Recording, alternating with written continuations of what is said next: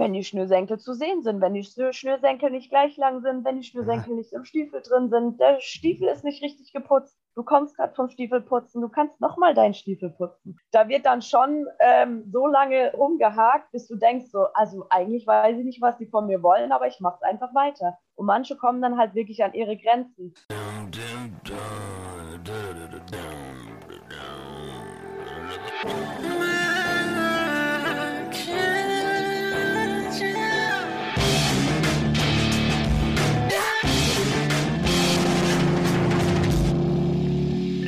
Und damit herzlich willkommen bei Männerkitsch. Mein Name ist Max Deibert. Mein Name ist Ansgar Riedisser. Und wir, wir äh, gehen heute in die wunderbare Welt des Militärs. Wir gehen heute in den Schlamm zwischen den Stacheldrähten, robben wir uns über den Boden, lassen uns beleidigen und erleben die wildesten Sachen. Das alles in einem Podcast von Funk. Wir haben uns nämlich überlegt, äh, die Bundeswehr mal zu besprechen. Die ist ja einer der größten Arbeitgeber in Deutschland und aber ein sehr spezieller Arbeitgeber. Ich habe mir neulich überlegt, wie, was für ein Bild habe ich eigentlich vom Militär, wie betrifft mich das eigentlich in meinem Leben? Und dann ist mir aufgefallen, ich war gerade auf dem Fahrrad und hatte eine Bomberjacke an. Eine Jacke, die eigentlich designt wurde fürs amerikanische Militär, wo man auch noch so, so lauter Funktionen hat, die irgendwie für Bomberpiloten mal wichtig Stimmt, waren. das ist ja so eine Fliegerjacke eigentlich, ne? Dass man genau, ja. So manche Modelle haben ja auch noch diese Stifte drin, was eigentlich mal Patronen waren in dieser einen Tasche und so voll. Ja, genau, so, so Stuff. Also äh, zum einen. Also ähm, also Fashion. Fashion. Fashion ist dein Fashion. Bezug zum, zur Bundeswehr. ja, Fashion. Ähm, und natürlich wahnsinnig viele Filme. Du redest ja immer gerne von Top Gun. Also das ist ja so äh, Kultur, Popkultur, Mode und sonst ja auch äh, Nachrichten. Also wenn mhm. ich Bundeswehr denke, denke ich erstmal wieder ähm, irgendwelche Faschomilizen, ähm, ironischerweise hat jetzt gerade, während wir das aufnehmen, ähm, habe ich dir geschickt eine äh, Meldung der Tagesschau, dass äh, zwei Ex-Bundeswehrsoldaten äh, wegen Terrorverdachts festgenommen wurden. Da, an solche Vorfälle denke ich oft, äh, wenn ich Bundeswehr denke, an äh, rechte Untergrundgruppen. Und jetzt gerade war natürlich auch der Zapfenstreich zum Abschluss des Afghanistan-Einsatzes, wo uniformierte Soldaten und Soldatinnen vor dem ähm, Reichstag mit Fackeln im Dunkeln rumgelaufen sind, was auch so Bilder sind, die heute uns natürlich nicht mehr so vertraut sind und ja. die ähm, historisch irgendwie, die einfach sehr, sehr fremd sind, sagen wir mal. Wo wir gerade bei historisch sind, die Bundeswehr ist in meinem Kopf so ein krasser Männerverein. Ja. Das war doch bis 2000 war das doch auch erstmal so gewollt, oder? Mir ist aufgefallen, als ich angefangen habe zu recherchieren, dass die Bundeswehr für uns noch viel interessanter ist, als ich dachte, weil die ungewöhnlich lange auch im Vergleich zu anderen europäischen Armeen keine Frauen zugelassen hat. Also bis ins Jahr 2000, wo der Europäische Gerichtshof dann geurteilt hat, dass es nicht geht.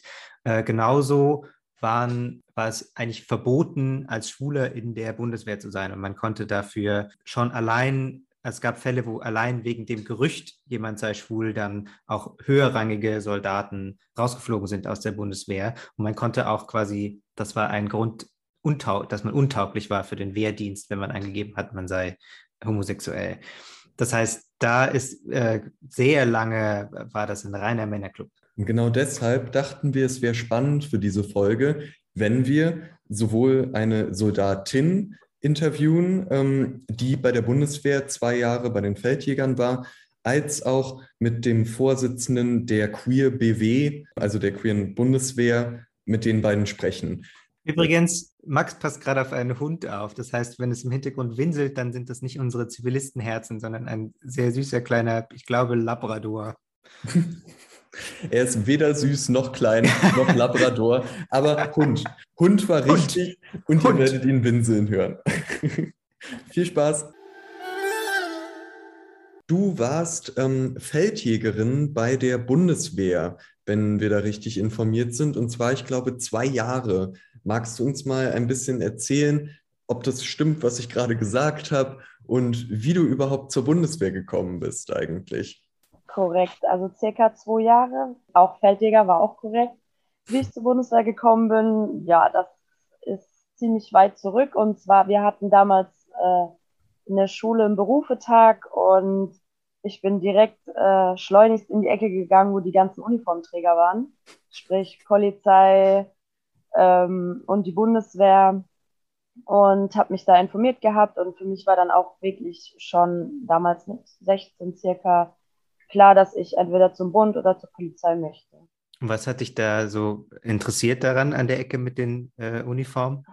Ja, ähm, Frauen und Uniformen, ne? Ähm, ist immer so ein Thema. Warum? Ja, also an sich, die Berufe mit Uniform ist halt eher so, also das kommt ganz anders rüber, als wenn du da im Büro sitzt oder irgendeinen typischen ähm, Beruf hast, wo du an der Kasse sitzt oder so. Also du hast eine ganz andere Ausstrahlung, sage ich mal. Und dieses ähm, akkurate und diese selbstdisziplinierte Berufe, das war immer so, also so diese Schiene, wo ich hin wollte. Mhm. Und äh, also ich komme aus einer Polizistenfamilie. Ich glaube, aber für mich ist irgendwie Militär trotzdem nochmal so eine ganz andere Nummer. So, ich habe das Gefühl, ich habe eine Vorstellung davon, was Polizei ist und ich sehe die ja auch, wenn die jetzt auf der Straße langlaufen. Wie hast du das denn erlebt, äh, als du dich dann da beworben hast und als du da so langsam reingekommen bist in den Beruf? Also beworben habe ich mich ja erst ziemlich spät dann. Zwecks meine Eltern fanden den Beruf nicht so toll. Äh, mhm. Die meinten, das ist ein typischer Männerberuf. Ähm, mhm. Ist nichts für eine 1 Meter ja, 58 große, sondern ähm, man sollte eher einen typischen Frauenberuf wählen. Habe ich auch dann gemacht. Also ich habe äh, eine Ausbildung gemacht gehabt und bin erst später dorthin. Mit wie vielen Jahren bist du dann äh, zur Bundeswehr? 25 circa. Mhm. Also recht spät. Der Unterschied zwischen Polizei und Bundeswehr. Klar, die Polizei ist ziemlich aktuell. Man sieht sie, wie du auch gesagt hast, die ist auf den Straßen. Man weiß ungefähr, was die Aufgaben da sind. Bei Soldaten eher nichts. Da werden meistens diese Schlagzeilen, siehst du ab und zu mal, wenn da ein Einsatz ist oder irgendwas Negatives auftaucht, dann hört man mal was von der Bundeswehr ich habe mich so entschieden. Also da ich mich nicht entscheiden konnte zwischen Polizei und Bundeswehr, habe ich halt geguckt, ähm, was es da so als Aufgaben gibt, was gibt es da. Ähm, dann hatte ich ziemlich viele Freunde, die beim Bund sind, wo ich auch nachfragen konnte. Hm. Und mein Vorteil war dann halt, ich habe eine gesunde Mischung gefunden, deswegen Feldjäger. Äh, Feldjäger sind sozusagen ja die Polizisten der Bundeswehr. Sprich, hm. habe ich beides. Ich habe meine Uniform sozusagen und bin Soldat habe aber trotzdem polizeiliche Aufgaben. Was, also was für polizeiliche Aufgaben? Wie kann ich mir das vorstellen? An sich auch ganz normal. Also wir machen auch Ver Verkehrskontrollen. Ähm, ist jemand angeschnallt? Ist die Ladung sicher? Also sowas in der Art. Also es sind wirklich so, zu sagen, fast polizeiliche Aufgaben. Aber das dann eben innerhalb der, der Bundeswehr, genau, also Bundeswehr auf einem Bundeswehrgelände zum Beispiel. Bundeswehrgelände, Bundeswehrangehörige. Mhm. Sprich, auch wenn draußen jemand ist, zählt das dann auch dazu. Ähm, 1,58 groß, bist du dann in diesen äh, Männerberuf in Anführungsstrichen äh, bei der Bundeswehr rein.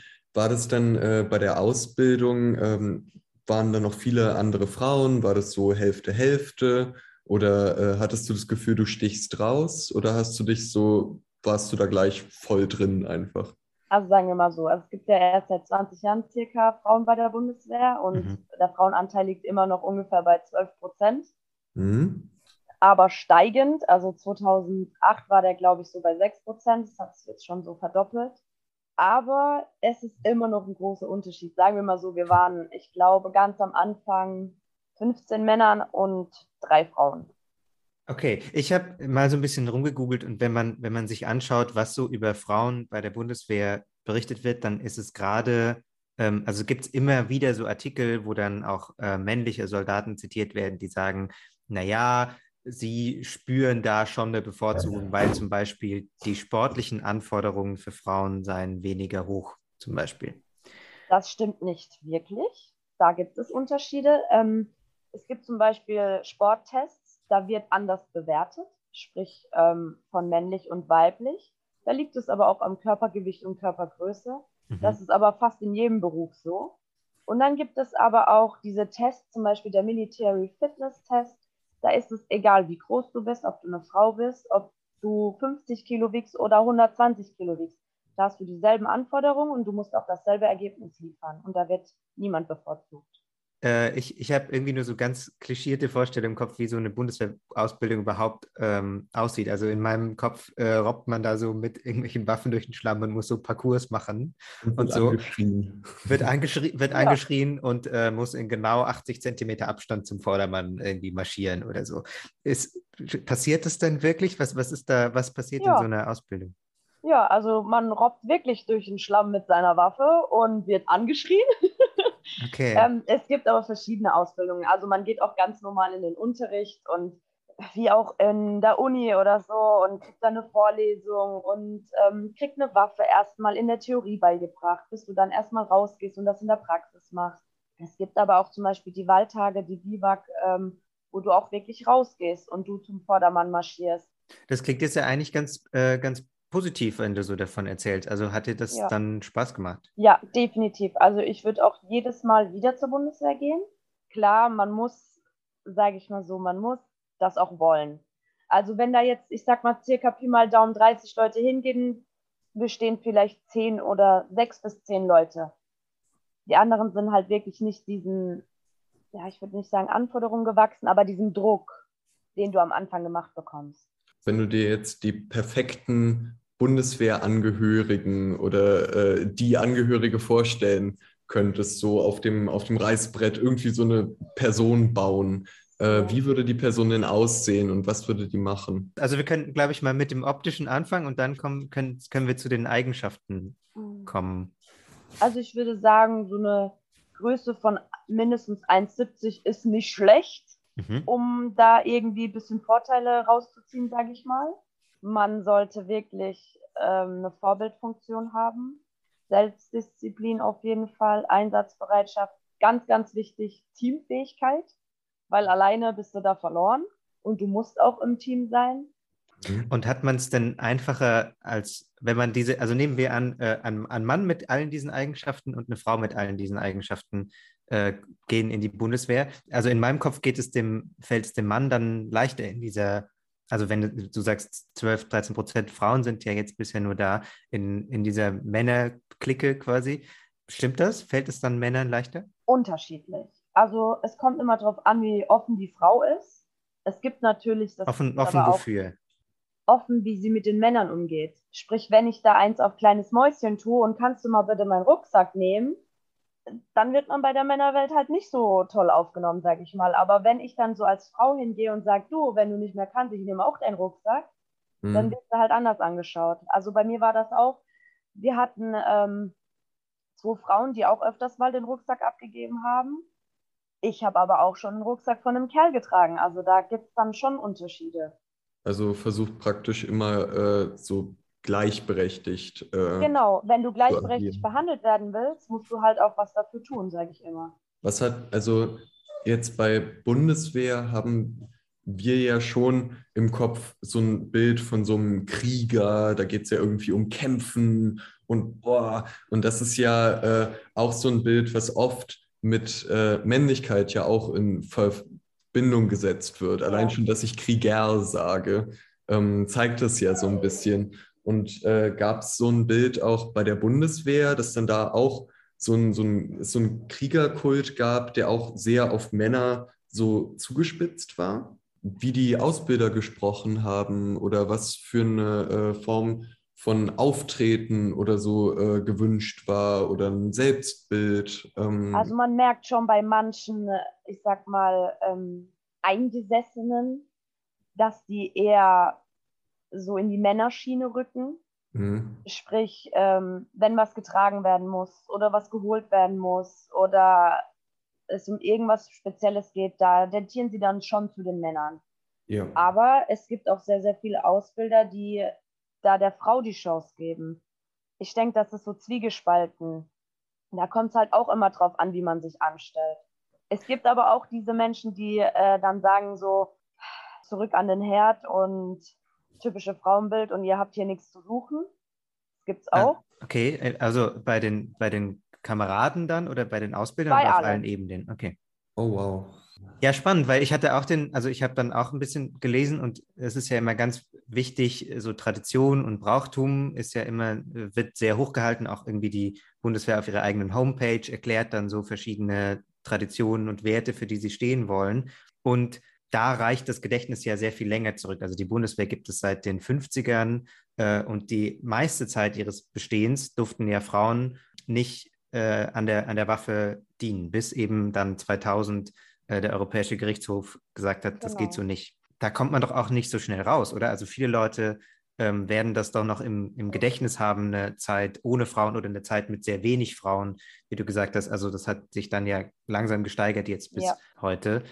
Das es heißt, da sind doch auch mächtige Traditionen noch da, oder? Ja, genau. Es ist auch so, dass ähm, nicht in jedem Bereich jetzt extrem viele Frauen sind. Zum Beispiel, also der höchste Anteil, würde ich sagen, ist im Sun-Bereich, sprich ähm, ja, Krankenschwestern, Zahnärzte.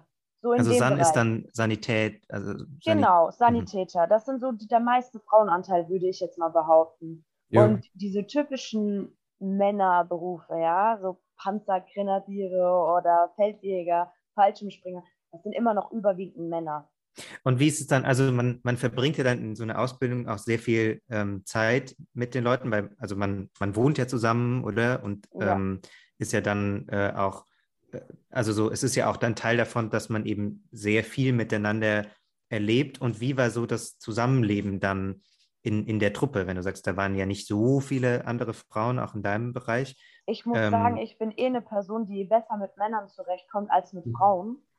Also ich mhm. habe mich da relativ wohl gefühlt, muss ich sagen. Wurde auch mhm. richtig gut aufgenommen und ich hatte da absolut gar keine Probleme. Die haben mich jetzt auch nicht als schwaches Glied gesehen oder so, sondern die sind auch oftmals gekommen, wenn sie irgendwelche Probleme hatten oder ich ihnen auch irgendwie helfen konnte. Also da muss ich sagen, da habe ich mich richtig wohl gefühlt. Bist du jetzt, als du jetzt nach zwei Jahren die Bundeswehr verlassen hast, ist es die reguläre Zeit, nach der man dann geht? Nein. Ich habe für 15 Jahre unterschrieben. Wow, das äh, sind 13 Jahre weniger. Ja. Ähm, warum bist du denn, äh, warum hast du die Bundeswehr verlassen, wenn ich so mm. ganz direkt einfach fragen darf? Ja, das war familiär, sagen wir es so. Also ich habe ja immer noch zwei Kinder, die damals noch im Kindergartenalter und Anfangsschulalter waren. Meine Stammeinheit war zwar hier in der Nähe, aber die Lehrgänge in der Feldwebellaufbahn sind halt wirklich weiter weg. Also da bist du dann schon 500, 600 Kilometer weiter weg über Monate. Irgendwann war halt dann so für mich der Punkt äh, Hop oder Top. Mhm. Und dann habe ich gesagt, für mich, meine Kinder gehen trotzdem immer noch vor, auch vor meinem Traumberuf, auch wenn ich diesen Beruf wirklich immer wieder gerne machen würde. Aber da war dann so die Entscheidung gefallen. Ähm, da habe ich mich auch ähm, mit dem Sozialdienst der Bundeswehr unterhalten, mit dem Persfeldwebel, mit den Einplanern und die haben mir halt alle den Tipp gegeben, aus der Sicht nicht eines Soldaten, sondern der Sicht einem, einem Papa oder einer Mama, dass man die Zeit halt schätzen soll und dass man halt einfach als Soldat sehr flexibel sein muss und sehr viel unterwegs ist und eigentlich nicht mehr so viel von der Heimat hat. Und da war für mich dann der Punkt gekommen, wo ich gesagt habe, okay, ich gehe zurück und schaue, wie ich den weiteren Werdegang dann gehen kann. Aber das klingt ja jetzt so, als sei die Bundeswehr jetzt nicht so wahnsinnig offen dafür, wenn man jetzt zum Beispiel Kinder kriegen möchte oder äh, Verpflichtungen zu Hause hat? An sich schon. Mhm. Ähm, sagen wir so, es ist immer noch ein Unterschied, ob du alleinerziehend bist oder ob du einen Partner zu Hause hast. Dann hast du, wenn du einen Partner zu Hause hast, hast du eine Stabilität für deine Kinder. Bist du aber alleine, haben sie nur dich dann bist du nicht hm. da und dann fehlt halt ein Großteil. Und die Bundeswehr an sich hat eigentlich schon ziemlich viel, sage ich mal, da erarbeitet. Es gibt ähm, Kindergartenplätze schon auf der Arbeit, wo du sie hinbringen kannst. Es gibt äh, Mutter-Kind-Stuben, du darfst sie mit auf Arbeit nehmen. Also das ist alles geklärt. Es kommt halt immer noch darauf an, in welchem Dienstgrad du bist, in welcher Laufbahn du bist, wie viel, wie viel Schulungen du noch vor dir hast. Also jemand, der zum Beispiel seine Schulungen fertig hat und dann Mutter wird, ist die Bundeswehr der perfekte Arbeitgeber. Du hast deinen festen Lohn über Jahre hinweg, du kannst dein Kind mit zur Arbeit nehmen, kriegst einen super Kinderzuschuss, bist da abgesichert mit äh, Krankenversicherung und was auch immer. Also da ist es eigentlich schon gut geschaffen. Bist mhm. du aber noch, sage ich mal, relativ am Anfang und musst dir das alles erst erarbeiten und aufbauen und alleine, dann ist die Bundeswehr, sage ich mal, in gewissen Laufbahnen dann doch nicht das Richtige. Und äh, gibt es noch Bereiche, wo du das Gefühl hast, jetzt vielleicht spezifisch für dich, wo die Bundeswehr noch mehr tun könnte? Ja, zum Beispiel, also wenn ich das jetzt auf mich bezogen hätte, es gibt feste Standorte für feste Lehrgänge. Wenn man das vielleicht ändern könnte, zum Beispiel, dass die Lehrgänge nicht nur an diesen festen Standorten wären, sondern in Heimatnähe, dann denke ich, wäre das für viele Mütter oder viele Eltern viel einfacher, das zu organisieren. Und so, aber allgemein der Ton ähm, und wie der Umgang war und so, äh, da warst du happy, äh, da hattest du eine gute Ja, also ich, ich sag's mal so, viele haben es nicht ausgehalten, da sind auch einige großgebaute Kerle gegangen nach einiger Zeit am Anfang, mhm. äh, wenn man jetzt die Ausbildungszeit ähm, betrachtet. Aber also ich mag das, ich mag dieses um mentale Stärke. Genau, also man sollte schon abgehärtet sein, körperlich und seelisch. Man muss schon umsetzen können, was einem gesagt wird. Vieles ist ja auch extra dazu da, um dich mental an deine Grenzen zu kriegen, um zu gucken, um auszusortieren, wer ist dafür gemacht, wer nicht. Weil wenn es dann mal wirklich zu einer Einsatzsituation kommen sollte, jemand, der nicht mental irgendwie auf der Schiene ist, den da mitzuführen, ist eher Ballast als irgendeine Hilfe. Also wie, wie, sieht, wie sieht sowas aus, um quasi so, so, so ein Check, äh, wer auf der Schiene ist? Ach, das ist über die ganze Zeit. Also es gibt äh, so gewisse Sachen wie zum Beispiel die Schnürsenkel. Wenn man jemand auf dem Kicker hat und das jeden Tag sagt und auch wenn die Schnürsenkel perfekt sind, es wird trotzdem gemeckert, um zu gucken, wie lange hält diese Person das eigentlich aus. Also, also was, was wird dann an den Schnürsenkeln äh, gemeckert? Wenn die Schnürsenkel zu sehen sind, wenn die Schnürsenkel nicht gleich lang sind, wenn die Schnürsenkel nicht im Stiefel drin sind, der Stiefel ist nicht richtig geputzt, du kommst gerade vom Stiefel putzen, du kannst nochmal deinen Stiefel putzen. Also da wird dann schon ähm, so lange rumgehakt, bis du denkst, so, also eigentlich weiß ich nicht, was die von mir wollen, aber ich mache es einfach weiter. Und manche kommen dann halt wirklich an ihre Grenzen. Das klingt einfach voll wie Mobbing. Bei uns hat man Mobbing. das immer Dummfick genannt. Bitte? Wow. Das hat sich bei uns immer Dummfick genannt. Okay. ja. Da merkt man wieder, wie, wie sehr Max und ich Zivilisten sind. Äh, das, wenn ich in einem Job Dummfick ausgesetzt wäre, dann würde ich, ich sehr schnell weg, glaube ich. Da gibt es auch manche Sätze, die sind manchmal, also wirklich nimmt man die sich zu Herzen, aber manche sind echt witzig. Also wenn man dann, dann in der Reihe steht und einer steht halt da richtig krumm wie eine Banane und dann hört man halt, Alter, was bist du denn da für ein Körperklaus? Also man muss halt auch mit so Sprüchen dann halt zurechtkommen. Ich, ich will nochmal kurz zurückkommen ähm, auf, auf auch die Außenwirkung von der Bundeswehr, weil ich habe den Eindruck, also gerade jetzt hat man ja gesehen in dem ganzen Afghanistan-Einsatz, da war ja wieder viel ähm, die Bundeswehr in den äh, Medien mhm. präsent.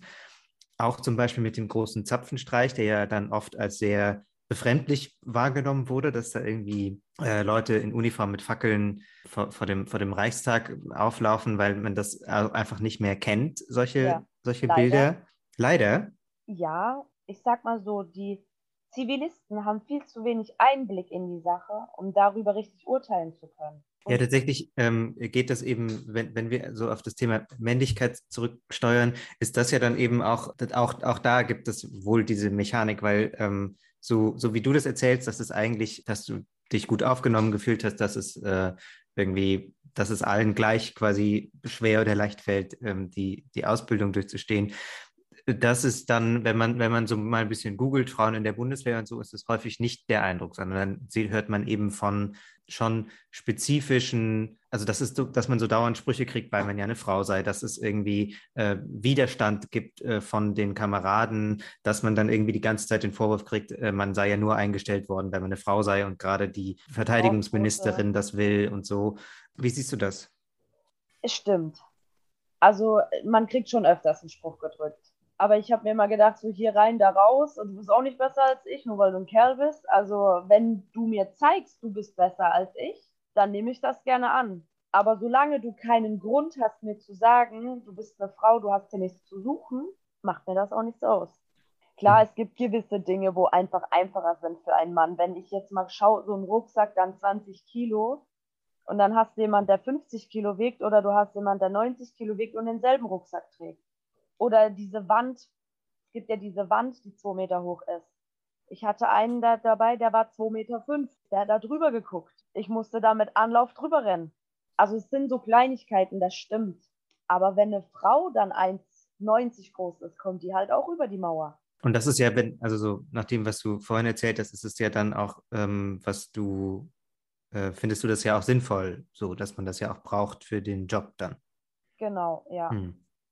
Ja, weil also so, ähm, ich, ich komme deswegen drauf, weil das sich natürlich von außen schon verdichtet zu so einem Bild von, also so von, von, von, so, von so Tugenden oder Qualitäten, die schon dann bei Soldaten gesucht werden, also dass sie eigentlich irgendwie, dass die Bundeswehr so ein bisschen irritiert ist, wenn die irgendwie Gefühle haben, dass ähm, die, das Ideal ist, immer stark zu sein, immer gleich, äh, immer irgendwie gleich zu funktionieren, dass man eben äh, flexibel ist, was ja heißt, man muss sich um niemanden kümmern. Also wenn, wenn man eben, äh, wir hatten es vorhin von der Flexibilität, die man braucht, gerade in der Ausbildung ähm, äh, zum Soldat oder Soldatin, da ist dann irgendwie das Ideal, ein eine alleinstehende, permanent starke, äh, emotionslose Person, die quasi bereit ist, alles aufzugeben für diesen Job. Und wenn diese Person Kinder hat, dann werden, werden die zu Hause von dem Partner oder der Partnerin vermutlich ähm, versorgt. Deswegen, deswegen komme ich drauf, weil das irgendwie dann von außen sich dann schon immer so zusammenfügt zu so einem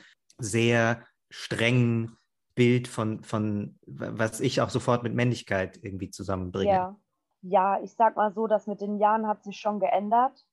Also klar, man hat dieses typische Mannsbild und äh, wie du auch gesagt hast, dieses starke und emotionslose, was emotionslos eigentlich gar nicht gut ist in solchen äh, Situationen, weil man sollte Emotionen immer noch gut einschätzen können und auch selber mhm. welche haben, weil sonst bist du da sofort verloren. Aber ich denke, dass die Bundeswehr da ähm, sich auch weiterentwickelt hat und auch weiter mit wächst, sprich auch was Familien angeht, was Seelsorge angeht zum Beispiel. Also es gibt auch in jeder Kaserne äh, Seelsorgehilfe zum Beispiel, auch das ein Paradise, mit dem man sprechen kann und der auch einem hilft. Und es gibt verschiedene Sitzungen und es ist wirklich auch ausgereift, dass man da ähm, jetzt nicht mehr diese starke Funktion haben muss, weil wenn man überlegt, wie viele Soldaten posttraumatische Belastungsstörungen haben oder andere Störungen, ein Hörsturz zum Beispiel, mhm. passiert auch oft beim Schießen. Aber es kann sein, dass du berufsunfähig wirst. Also es sind alles so Sachen, aber es ist nicht mehr so wie früher, dass du wirklich nur noch eine funktionierende Maschine sein sollst. Also die Bundeswehr legt da schon auch großen Wert drauf. Und sie kommt auch auf dich zu, wenn sie merkt, dass da irgendwie irgendwas nicht stimmt.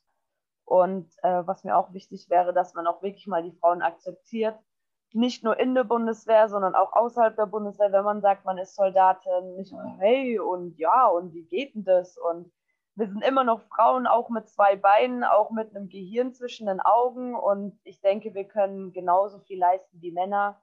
Es kommt halt wirklich auf die Person generell an und nicht auf ein Geschlecht.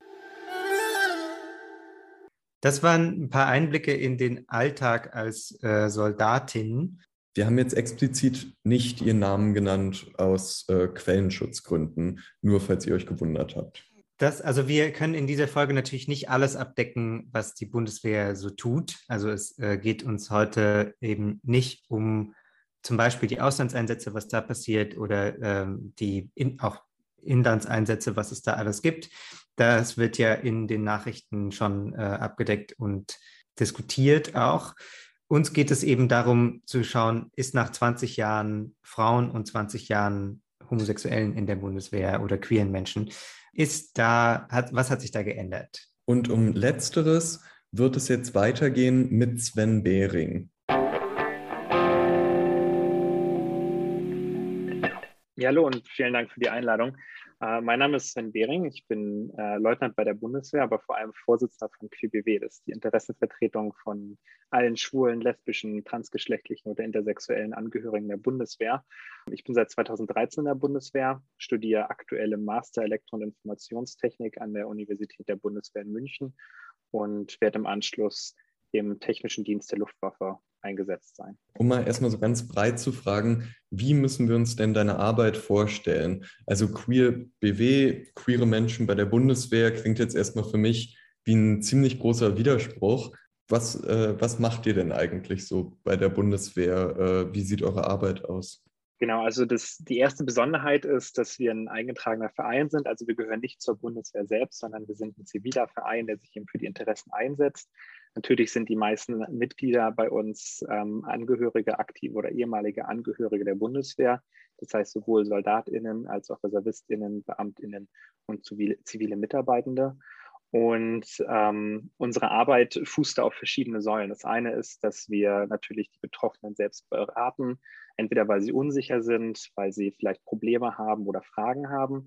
Ähm, des Weiteren kümmern wir uns um die Aus-, Fort- und Weiterbildung, unterstützen da, wenn Vorgesetzte Fragen haben, ähm, sozusagen im Umgang da weiter geschult werden möchten. Und was natürlich auch wichtig ist, ist ähm, unsere Beratungstätigkeit in Anführungsstrichen, dass wir in engen Kontakt mit der politischen, aber auch militärischen Führung stehen, das heißt bis hin zur Ministerin und dort unsere Themen äh, aufzeigen, unsere Probleme aufzeigen, wo es noch Verbesserungspotenzial bei der Bundeswehr gibt in Bezug von LGBTI.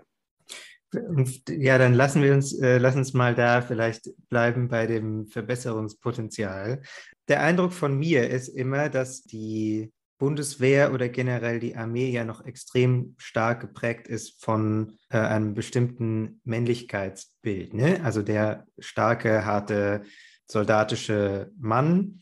Und ich habe mal äh, ein bisschen historisch nachgeschaut, auch ähm, ganz explizit ein Heteroman. Also in den 50ern, als die Bundeswehr gegründet wurde, wurde explizit gesagt, ähm, das sei quasi die Pflicht zur Verteidigung äh, sei daraus herzuleiten, dass man ja die Familie als Familienvater die Familie verteidigen müsste. Und deswegen sei das eine Bundeswehr nur für Männer. Jetzt ist, hat sich das inzwischen, ist es lange her, trotzdem hält die Bundeswehr extrem fest an ja Traditionen und Brauchtum. Das heißt, kann sich denn so eine Organisation, die so gegründet wurde und die so an Traditionen festhält, kann die sich überhaupt öffnen? Also, dass sich eine Organisation ändern kann, davon bin ich überzeugt. Ähm, und das tut sie auch. Die Frage ist immer, wer der Impulsgeber von der Veränderung ist. Und ähm, im Falle von der Bundeswehr, gerade in Bezug auf Frauen oder auch LGBTI, ähm, waren es oftmals Gerichte. Das heißt, sowohl im Jahr 2000 Tanja Kreil, die für die Öffnung der Frauen vom Europäischen Gericht geklagt hat, oder auch ähm, der Oberleutnant Stecher, der 2000 vom Bundesverfassungsgericht geklagt hatte, da waren es jeweils Gerichte, die den Druck ausgeübt oder bei Tanja Krall auch das Urteil nachher gesprochen haben, die die Bundeswehr zu dieser Änderung verpflichtet haben. Das, was man aber auch intern mitbekommt, ist, dass es eben eine Entwicklung gab. Da gab es auch eine Studie, Tabu und Toleranz heißt die. Da ging es, da wird schön rausgestellt, dass es eine ist, die Position des Ministeriums ähm, bis ins Jahr 2000 rein, ähm, betonhart, wie es so schön heißt, ähm, bloß keine Homosexuellen in der Bundeswehr zulassen, keine Karriere ermöglichen.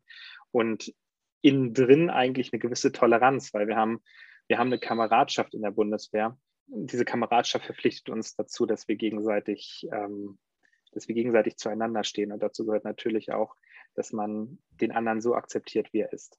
Ach, ist, ist es so? Weil in dieser Tabu- und Toleranzstudie äh, gibt es auch eine Passage, in der darum geht, dass auch einfach homophobe Sprüche an der Tagesordnung sind oder waren in der Bundeswehr. Also zum Beispiel, dass es ja so Marschformationen gibt, in denen man immer 80 äh, Zentimeter Abstand zum Vordermann haben muss. Und äh, der Spruch sei dann gewesen, steht in dieser Studie, 81 Zentimeter sind Fahnenflucht und 79 Zentimeter sind schwul, was beides eben verboten oder nicht erwünscht ist. Solche kulturellen quasi Aussagen in der Bundeswehr, so ein Klima, was dann da herrscht, das ändert sich ja dann vielleicht auch nicht sofort, wenn von außen dann per Gerichtsbeschluss eine Diskriminierung abgeschafft werden soll. Das ist, das ist vollkommen richtig. Ähm, also ähm, sofort ändert sich bei der Bundeswehr meistens nichts. Das muss man auch ganz ehrlich sagen. Das braucht Zeit.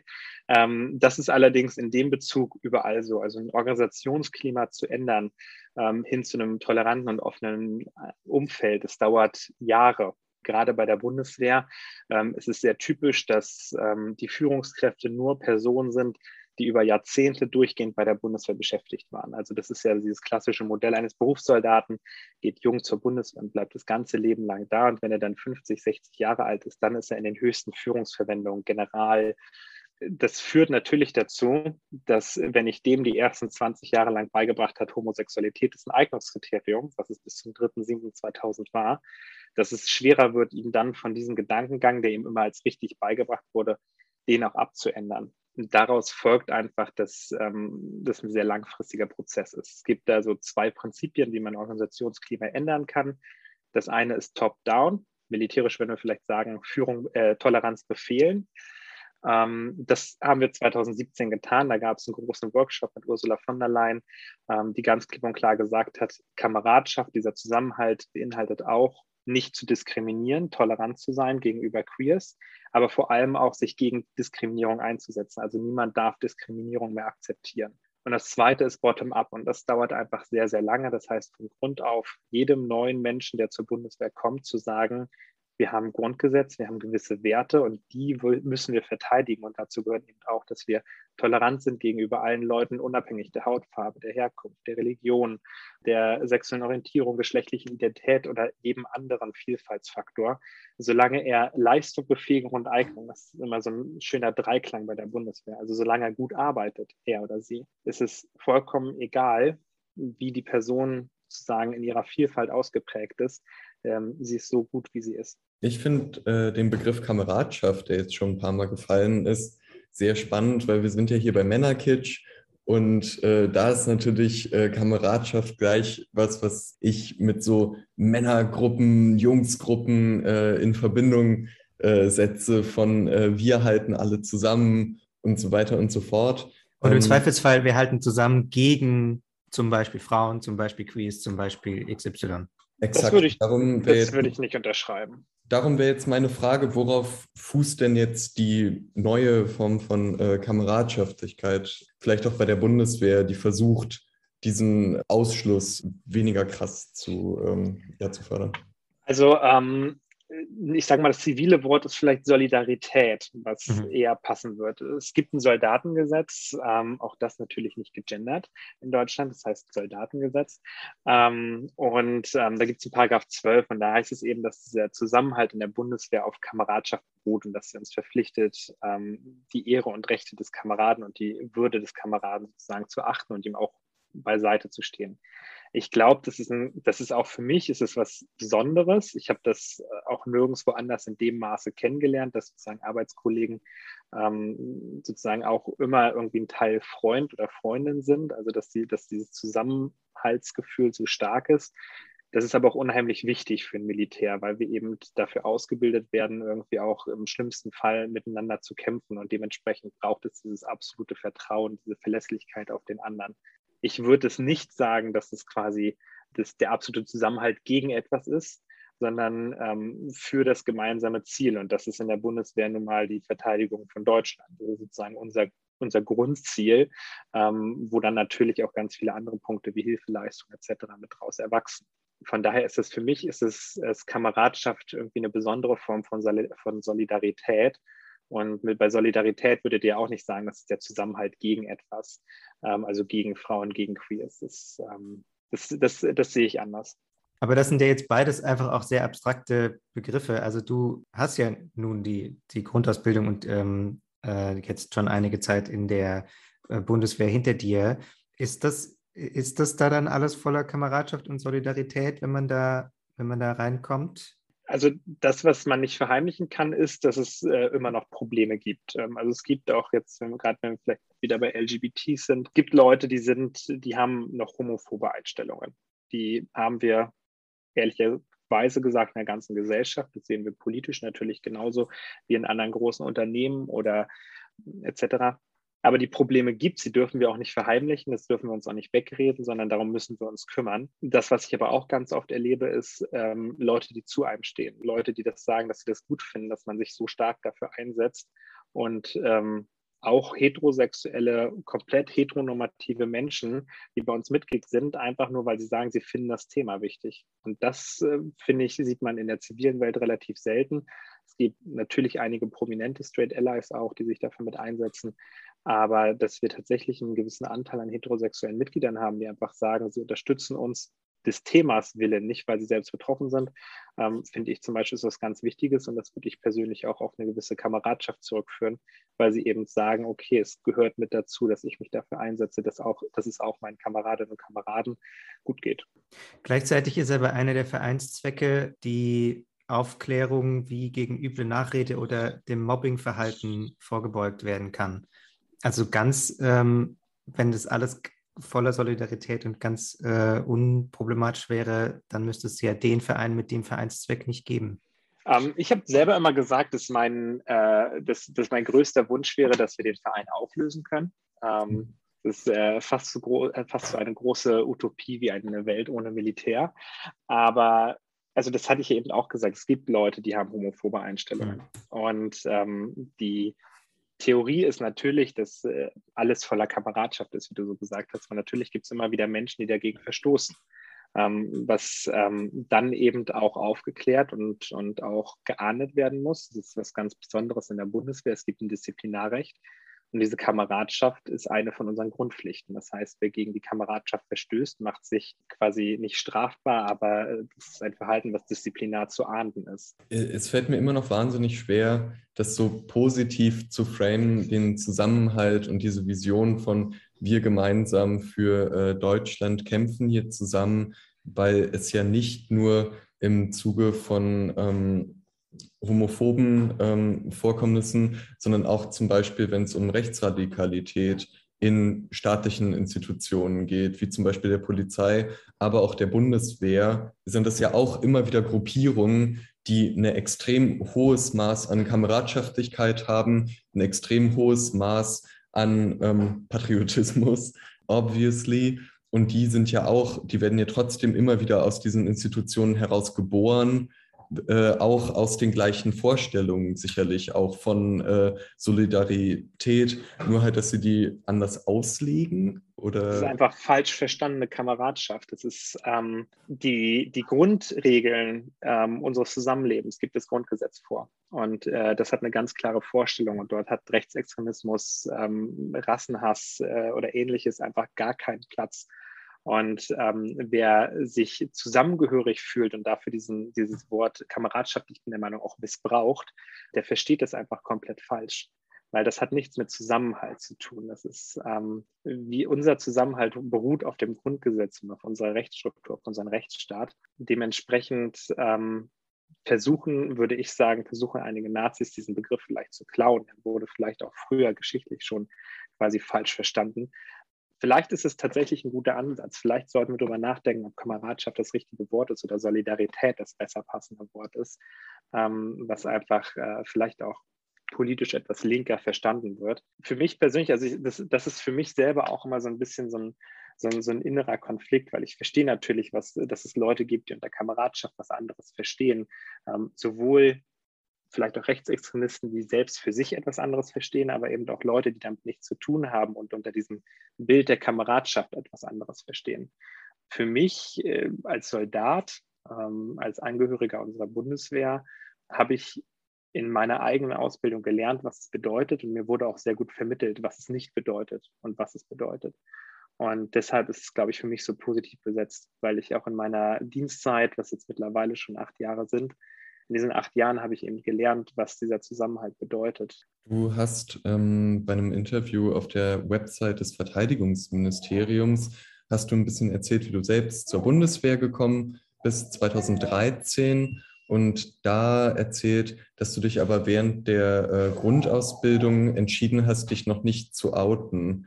Ähm, war das praktisch da ein Punkt, wo du noch nicht gespürt hast, dass es schon so eine Kameradschaftlichkeit gibt, dass man schon zusammengewachsen ist und dass es dann noch keine Gesprächsbasis dafür gab? Oder äh, wie hast du dich dafür entschieden? Ich glaube, ähm, der große Unterschied ist äh, das Männlichkeitsbild, was in der Bundeswehr herrscht und das Bild des Männlichkeitsbildes, was wir glauben was in der Bundeswehr herrscht. Welches ich glaube, Männlichkeitsbild herrscht in der Bundeswehr.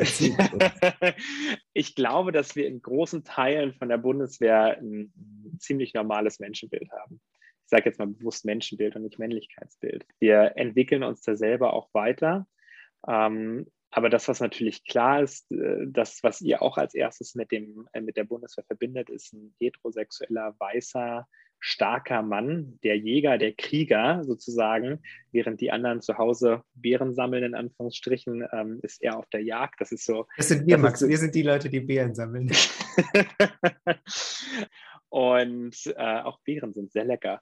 Das ist natürlich, das, das, das haben einige im Kopf. Und das Problem ist, dass natürlich auch Leute zur Bundeswehr gehen, die genau dieses Bild im Kopf haben. Ähm, das, was ich in der Bundeswehr gelernt habe, ist, dass es darauf ankommt, gute Leistung zu bringen. Und ähm, dann ist es egal, ob ich schwul, lesbisch, heterosexuell bin. Ähm, es kommt darauf an, dass am Ende meine Tätigkeit zufriedenstellend oder im Idealfall noch besser ähm, äh, erledigt ist. Und ähm, wenn dem nicht so ist, dann äh, muss man natürlich, dann hat das Auswirkungen auf, auf eine Förderungsfähigkeit. Aber es, ist, es sollte keine Rolle spielen. Das Problem ist, dass in der Gesellschaft natürlich dieses Bild ganz stark verankert ist. Und jetzt zurückkommt quasi auf deine, auf eure Frage, ähm, warum habe ich mich nicht geoutet? Als ich zur Bundeswehr gegangen bin, ähm, hat meine Mutter zu mir gesagt, dir muss klar sein, dass, dass, du das da keinem sagen darfst, weil sie gedacht hat, das sind alles heterosexuelle, homophobe Männer in dem Club. Ne? Und äh, jetzt kommt da ihr armer kleiner Sohn vom Land ja, ähm, hin und sagt ihnen, dass er schwul ist. Das war der Worst Case. Sie hat gedacht, dass ich diskriminiert werde. Ähm, und das Bild habe ich natürlich auch so aufgenommen. Ja, das ist das Bild, was in unserer Gesellschaft vorherrscht, was auch von irgendwelchen Nazis ähm, immer wieder quasi auch, ähm, auch versucht wird äh, zu zeigen. Aber das ist eben nicht die Realität. Und ich habe meine Zeit gebraucht, um genau diese Kameradschaft, wie wir geredet haben, um die zu erleben, zu merken, ähm, dass die Leute zu mir halten. Spätestens nach meinem Medizinstudium habe ich für mich selbst ähm, festgestellt, dass ähm, die Ehrlichkeit mir selbst gegenüber viel wichtiger ist als vielleicht mögliche Probleme, die ich mit irgendjemandem haben könnte. Und äh, deshalb habe ich mich eben auch danach dann geoutet. Ähm, was heißt geoutet? Ich habe es halt einfach erzählt ähm, es gab nie den großen Punkt, äh, wo ich vor die Kompanie treten, treten musste und sagen musste, ich bin schwul. Das gibt es, glaube ich, nirgendwo. Aber ich habe einfach offen über meine Sexualität geredet, über meine sexuelle Orientierung. Und äh, bis auf wenige Ausnahmen bin ich damit auch sehr gut klargekommen. Äh, also ich habe, als ich mich eingelesen habe in das Thema, natürlich auch den Eindruck gehabt, dass ähm, ein, ein bisschen Effekt, der, der so unser Bild verzerrt von der Bundeswehr vielleicht ja auch ist, dass die Kontrolle sehr viel stärker ist und dass natürlich jede, jeder Fall, ähm, der irgendwie gemeldet wird, natürlich auch dokumentiert wird und im Zweifelsfall an die Öffentlichkeit kommt. Das heißt, die Aufmerksamkeit und die Dokumentation sind einfach sehr, sehr viel äh, umfassender als äh, jetzt, wenn ich auf der Straße irgendwie homophob äh, angegangen werden sollte. So, das äh, wird ja nicht automatisch erfasst. So, deswegen kriegt man da vielleicht auch ein ähm, deut also ein deutlicheres Bild von den Vorfällen in der Bundeswehr? Ich glaube, das Problem ist auch einfach, ähm, wie oft hört man davon, dass in der Bundeswehr was gut läuft? Das hört, ja, sich, total, das hört sich total doof an, ja. Ähm, nee, aber das ist mir äh, auch aufgefallen in der Recherche, ja. Es wird, es, wird, es wird dreimal geklatscht, wenn wir, wenn wir Flutopfern helfen. Es wird viermal geklatscht, wenn wir gegen Corona äh, was unternehmen. Und wenn wir dann äh, für Leute, die, ähm, die sozusagen irgendwie im Einsatz für ihr Land ähm, in Afghanistan waren, einen Zapfenstreich machen, ähm, sind wir wieder die bösen Nazis diese, diese äh, entweder homophobe, davon gibt es deutlich weniger, aber diese rassistischen oder rechtsradikalen Vorfälle, ja, gerade Rechtsradikalismus, der, der prägt so krass äh, irgendwie ein gesellschaftliches Bild, weil es jedes Mal vollkommen zu Recht einen Aufschrei gibt. Vollkommen zu Recht wird sozusagen, äh, werden dort Ermittlungen verlangt. Vollkommen zu Recht gibt es auch eine Ministerin, die dafür gerade stehen muss, die äh, Maßnahmen befasst und und und. Aber da, wenn wir jetzt auch ehrlich, also ich bin der Meinung, ähm, es gibt ein Problem mit Rechtsradikalismus. Das ist nicht unbedingt die Schuld der Bundeswehr. Das ist vor allem das Problem, dass rechte Menschen die Bundeswehr geil finden, Waffen geil finden, Macht geil finden. Ähm, und dementsprechend glaube ich aber, haben wir ein, Pro also wir haben ein Problem mit Rechtsradikalen, weil die mögen uns. Wir müssen es effektiver schaffen, sie aus unseren Reihen zu verdrängen oder idealerweise, was wir schon ziemlich gut machen, ähm, sie gar nicht erst reinzulassen ich glaube nicht, dass die Bundeswehr ein strukturelles Problem hat, dass sie Rechtsradikalismus akzeptiert. Aber natürlich ähm, ist es so, dass wir, dass wir davon viel lauter, viel stärker, viel öfter hören und dadurch sozusagen unser Bild stärker geprägt wird als darüber, dass ähm, die Bundeswehr das erste Militär weltweit ist, was rechtlich äh, die eigene homophobe Geschichte aufarbeitet. Dass wir die innere Führung haben, was irgendwie einmalig ist, dass wir, dass wir Grundstaatsprinzipien exzellent äh, auch, auch verfolgen. Wir sind eine Parlamentsarmee. Das sind einfach sehr positive, sehr demokratische Ansätze, die es in der Bundeswehr gibt, ähm, demokratische Prinzipien. Naja, Von denen hört man aber viel weniger. Mhm. Und ähm, das verschiebt natürlich ein Bild. Gut, aber ähm, also das klingt ja. jetzt irgendwie auch alles ein bisschen, als sei das aus der Bundeswehr selbst gekommen. Wir haben vorher schon kurz darüber gesprochen, dass es oft von, von oben dann, also von äh, der demokratischen Kontrolle der Ministerin oder den Ministern kommen musste. Auch ähm, Anastasia Bifang, die, die glaube ich, Vizevorsitzende ist von QBW, hat das auch angemerkt ähm, in einem Interview, dass eben in, in den beiden großen Fällen eben die Zulassung von Frauen zur Bundeswehr, die äh, das Ende der ähm, zumindest institutionellen Diskriminierung von äh, homosexuellen Soldaten, dass es da äh, die Bundeswehr oft hinterher war. Und ich glaube, ähm, wenn du sagst, äh, dass nicht ganz so äh, in den Blick gerät, was positiv passiert, das, das würde ich auch sagen. Das ist dann irgendwie dann oft auch keine News einfach, ähm, die, die irgendwie dann Schlagzeile macht.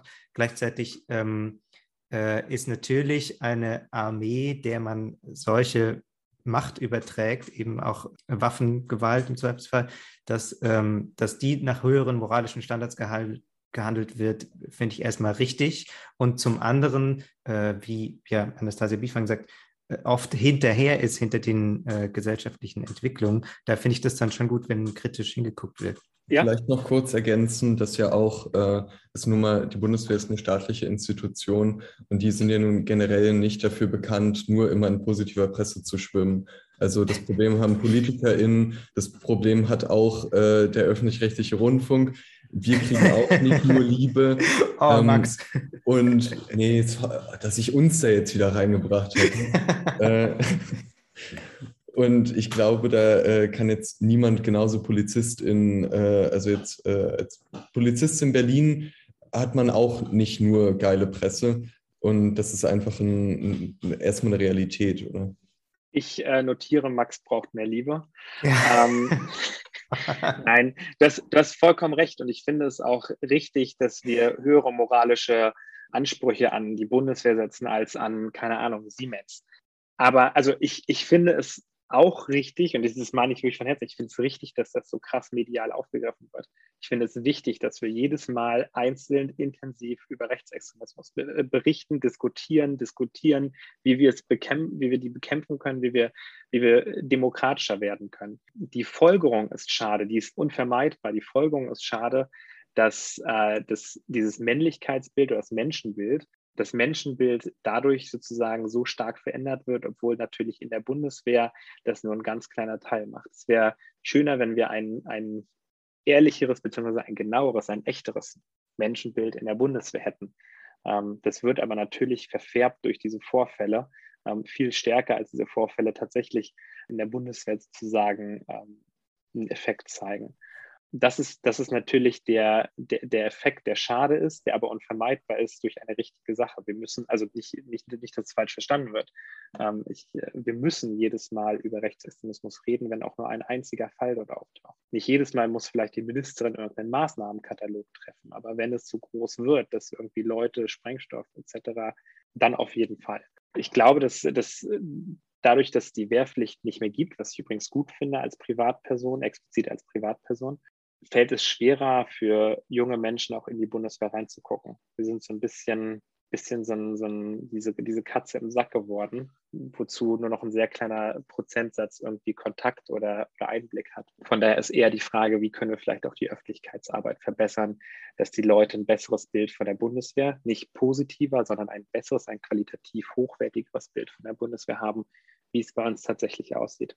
Du hast natürlich insofern recht, als dass es äh, ja auch schwer ist für die Bundeswehr, wenn sie nach außen hin das Image hat, hier sind nur heterosexuelle Nazi-Männer, dann äh, zieht das ja auch nicht gerade Diversität an. Dann haben ja nun mal auch weniger Menschen Bock, zur Bundeswehr zu gehen. Und umgekehrt haben eher Menschen Bock, die heterosexuelle Nazi-Männer sind, äh, sich den Verein mal anzugucken, was ja auch äh, nichts besser macht.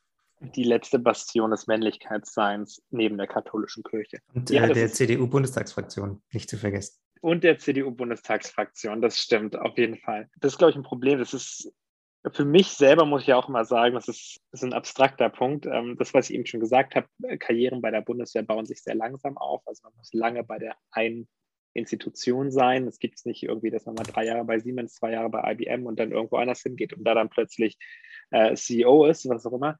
Ähm, das gibt es nicht, sondern unsere Führungskräfte waren schon äh, seit ihrem Abitur quasi bei der Bundeswehr und das haben sich dort hochgearbeitet ich habe mich immer gefragt, warum es keine Frauen, quasi es gibt keine weiblichen Generale.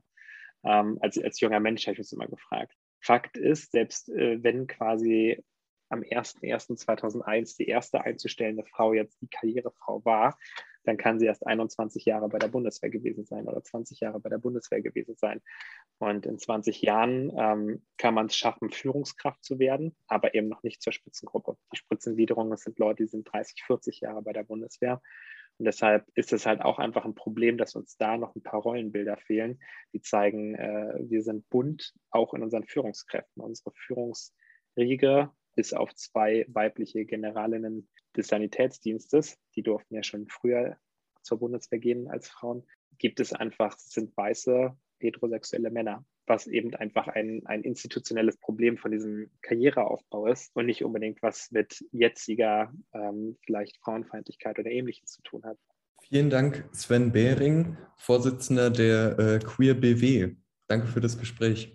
Ja, Max und ich müssen jetzt dringend Beeren sammeln gehen. Wir haben jetzt leider keine Zeit mehr. ja, das, das Gleichnis tut mir etwas leid. Kein Problem. Ich mag Beeren.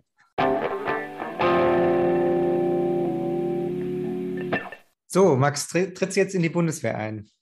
Ich würde erstmal ein Praktikum machen. Man soll ja immer erstmal so reinschnuppern. zum Tag der offenen Tür gehen. Zum, bei zum den, Tag bei den, der offenen Panzerluke. Bei den Panzerjägern mal so ein kleines Praktikum mache, unbezahlt. Das bin ich ja gewohnt. Vielleicht gibt es die auch in Berlin in so einem Workspace, dass ich da irgendwie einfach mal reinschnupper in den Panzer.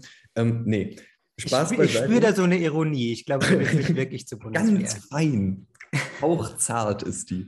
Ähm, nee, ich, also ich muss schon sagen, dass ich sehr überrascht war. Jetzt gerade durch das zweite Gespräch mit Herrn Behring, weil es ja doch so klang, als wäre er wirklich gern da. Und das kam ja auch bei unserer ersten Gesprächspartnerin durch, dass sie sich sehr aufgehoben fühlen bei der Bundeswehr. Ähm, gleichzeitig sind es natürlich immer nur Ausschnitte, die wir hier zu sehen bekommen. Und ich glaube, ich weiß trotzdem für mich, dass ich mich nicht aufgehoben fühlen würde bei der Bundeswehr, weil ich einfach andere, mir andere Sachen im Leben wichtig sind. Und weil ja auch, was du ja schon angesprochen hast, das ganze Thema Krieg allgemein, Auslandseinsätze etc., ich da einfach äh, einen anderen Standpunkt habe, der mir nicht erlauben würde, da überhaupt beizutreten bei dem Laden. Ich bin auch mal über die äh, Website von der Bundeswehr gesurft und ähm, neben diesen ganzen Sachen, die wir jetzt auch gehört haben von eben guter Arbeitgeber, bla bla bla, ähm, sind da halt dann auch so Buchempfehlungen, habe ich gefunden, äh, für das Leben als Soldat quasi. Und da sind ganz viele so historische Sachen über ähm, zum Beispiel das Stauffenberg-Attentat, so ein historisches Buch, aber dann halt auch einer, der ein Buch empfiehlt von einem ehemaligen amerikanischen Soldaten, das heißt On Killing wo er mal beschreibt, wie man, äh, wie man tötet. Und ähm, da, da ist mir auch wieder kurz anders geworden, muss ich sagen. Wir sind jetzt natürlich sehr, sehr, sehr gespannt. Was sagt ihr dazu? Kennt ihr Menschen, die bei der Bundeswehr sind und äh, ähnliche Erfahrungen gemacht haben, denen es ähnlich gut gefällt? Oder kennt ihr Leute, die es ganz furchtbar finden? Wie geht es euch jetzt nach diesen Interviews? Hat sich euer Bild von der Bundeswehr gewandelt? Schreibt uns dazu gern an männerkitsch.funk.net oder bei Instagram an männerkitsch-podcast. Bis zur nächsten Folge. Macht's gut. Das war ein Podcast von Funk, von ARD und ZDF.